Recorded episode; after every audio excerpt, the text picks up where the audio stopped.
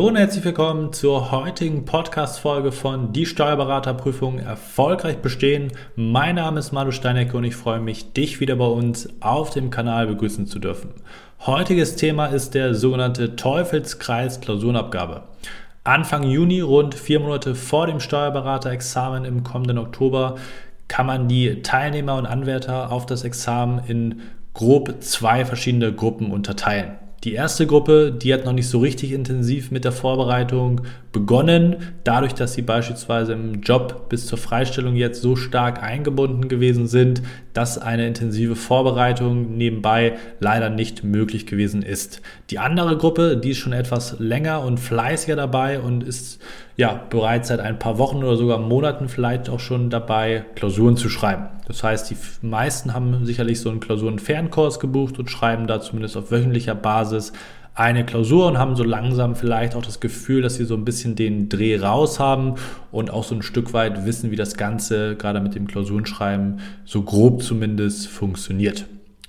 Gleichzeitig fühlen sich aber auch viele von dieser Gruppe, um die es heute geht, die zweite Gruppe, extrem stark von den sogenannten Abgabefristen, die die Kursanbieter der jeweiligen Klausurenkurse vorgeben, extrem stark unter Druck gesetzt. Das heißt, viele sind wirklich getrieben davon, ihre Klausur, die sie bis zum gewissen Datum geschrieben und dann eingereicht haben müssen, zu schreiben und leiten auch insgesamt so ein Stück weit ihre Struktur davon ab, wann sie welche Klausur eingereicht haben müssen zu dieser Gruppe erstmal herzlichen Glückwunsch, dass du jetzt Klausuren schreibst und vielleicht sogar es bislang geschafft hast, all diese Klausuren pünktlich einzureichen. Wie ich eben schon gesagt habe, viele oder einige starten jetzt im Juni teilweise erst richtig in die Freistellung und damit auch in die Vorbereitung. Und dementsprechend stehst du zumindest in diesem Vergleich sehr, sehr gut da. Aber es sei dir gesagt, dieser Vergleich bringt dir nichts. Dementsprechend brauchst du dich jetzt auch nicht dafür abfeiern, in Anführungszeichen, dass du schon einige oder viele Klausuren geschrieben hast und dich dementsprechend auch nicht in Sicherheit zu wiegen, weil es eben nicht primär darauf ankommt. Wenn sich dein Plan bzw. deine Strategie hinsichtlich der Vorgehensweise nach den Abgabefristen vom jeweiligen Kursanbieter, wann du die Klausur einzureichen hast, danach richten sollte, dann zeigt mir diese Tatsache eigentlich nur, dass du keinen richtigen Plan hast, wie du eigentlich vorgehen solltest. Die Frage ist ja, wieso nimmst du diese Korrektur von, von dem jeweiligen Kursanbieter so wichtig? Einerseits vielleicht die Tatsache, dass du ähm, je nach Anbieter eine Menge Geld dafür bezahlt hast, dass du nicht nur die Klausur erhältst und die entsprechende Lösung, sondern eben auch noch eine externe Korrektur von dem, was du dort aufs Papier gebracht hast.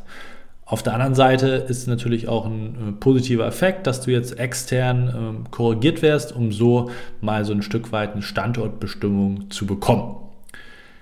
Aus meiner persönlichen Sicht ist die Korrektur vom jeweiligen Anbieter aber nur ein Goodie. Was meine ich damit? Die Frage ist doch, was wir mit den geschriebenen Klausuren eigentlich bezwecken wollen bzw. sollten. Und zwar nicht primär, dass wir korrigiert werden und diese Korrektur und vor allem auch die Infos, die wir von dieser Korrektur bekommen. Das heißt, natürlich ist es spannend, das kann ich nachempfinden, was ein externer Korrektor dir jetzt für eine Note für diese Klausur gegeben hat, beziehungsweise wie hoch deine Punktzahl, die du erreicht hast, ausfällt. Und natürlich sind auch die Anmerkungen zum Teil wertvoll, beziehungsweise können wertvoll sein, wenn du dort mit etwas, äh, damit etwas anfangen kannst. Die Korrektur ist aber sicherlich nicht das, worauf, worauf du primär abzielen solltest, sondern es geht natürlich darum, dass du eine intensive äh, Klausur-Nachbereitung im Eigenstudium machst und dich nicht auf die Korrektur vom jeweiligen Kursanbieter verlässt. Das heißt, was ist das eigentliche Ziel, was du mit den geschriebenen Klausuren verfolgen solltest? Wie eben schon gesagt, sicherlich nicht, dass du korrigiert wirst, sondern beispielsweise exemplarisch einmal aufgezählt, vor allem, dass du inhaltliche Schwächen aufdeckst, die du aktuell noch hast damit du daran arbeiten kannst.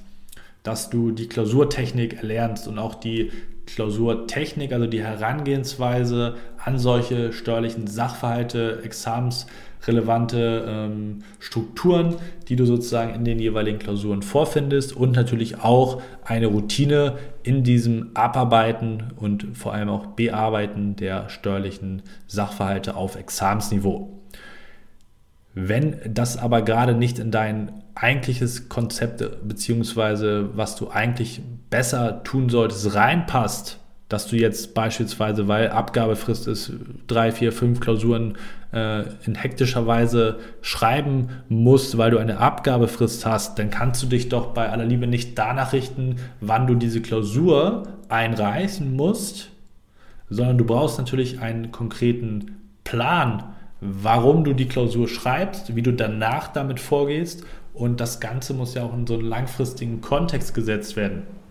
Das heißt, wenn du nur um des Korrekturwillens die Klausur jetzt schreibst, einreichst, vielleicht unter Zeitdruck gar nicht richtig bearbeitet, äh, weil du das Gefühl hast, dass du dafür Geld ausgegeben hast und das extrem wichtig ist, dann zeigt mir das, wie gesagt, das noch einmal als Wiederholung, nur, dass du eigentlich so ein Stück weit planlos in deiner Vorbereitung aktuell vorgehst, weil eben eine konzeptionelle Herangehensweise auf einer Schritt-für-Schritt-Abfolge basierend das eigentliche Entscheidende ist, damit du nachhaltige Fortschritte erzielst und vor allem auch auf Grundlage deiner individuellen Situation. Das heißt, stures und stupides Klausuren schreiben, nur weil es gewisse Mythen gibt, wie viele Klausuren man am Ende geschrieben haben sollte, werden dich sicherlich nicht erfolgreich machen in Bezug auf das Steuerberaterexamen im Oktober, weil von der Anzahl der Klausuren selbst kannst du dir nichts kaufen. Und wenn du jetzt beispielsweise ähm, weil Abgabefrist ist, nochmal schnell die drei oder vier Klausuren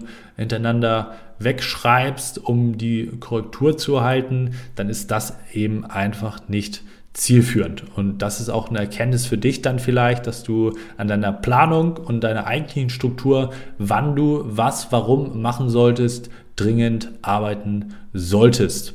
Weil man eben Probleme erkennen muss, die man hat, und dann muss man natürlich auch vor allem Lösungen für diese Probleme finden. Und das ist eben nicht das Allheilmittel, einfach Klausuren, Klausuren, Klausuren auf einer gewissen äh, ja, Frist basierend zu bewerkstelligen, beziehungsweise dahingehend das Ganze zu verfolgen. Wenn du ebenfalls diese Vorgehensweise gewählt hast, dann hinterfrag das bitte einmal für dich, ob das für dich langfristig gesehen zielführend ist, ob du eine langfristige Strategie hast und ob du damit auf dem richtigen Weg bist, um im Oktober erfolgreich zu sein. Wenn du das Gefühl hast, dass du ein System brauchst, aber keins hast, dann bewerb dich gerne bei uns und dann können wir sprechen, ob wir dir dabei helfen können, eben ein solches System auch bei dir zu implementieren, auf der Grundlage von dem Standpunkt, wo stehe ich heute gerade, was sind meine Probleme, was sind meine Pläne, vielleicht auch Kurse, die ich schon noch gebucht habe für die kommende Zeit, um da sozusagen äh, alle notwendigen Punkte abzudecken und da mal so ein Stück weit ein System auch reinzubringen und vor allem auch dafür zu sorgen, dass dieses System, diese Planung dann auch eingehalten wird und vor allem umgesetzt wird. Das heißt, schau gerne bei uns auf der Website vorbei www.esh-examenscoaching.de und dann lass uns gerne einmal darüber sprechen, wie wir dir weiterhelfen können, wo du gerade stehst, was deine Probleme sind und was auch Lösungsansätze dafür sein können, dass du diese Probleme nachhaltig bis Oktober gelöst bekommst.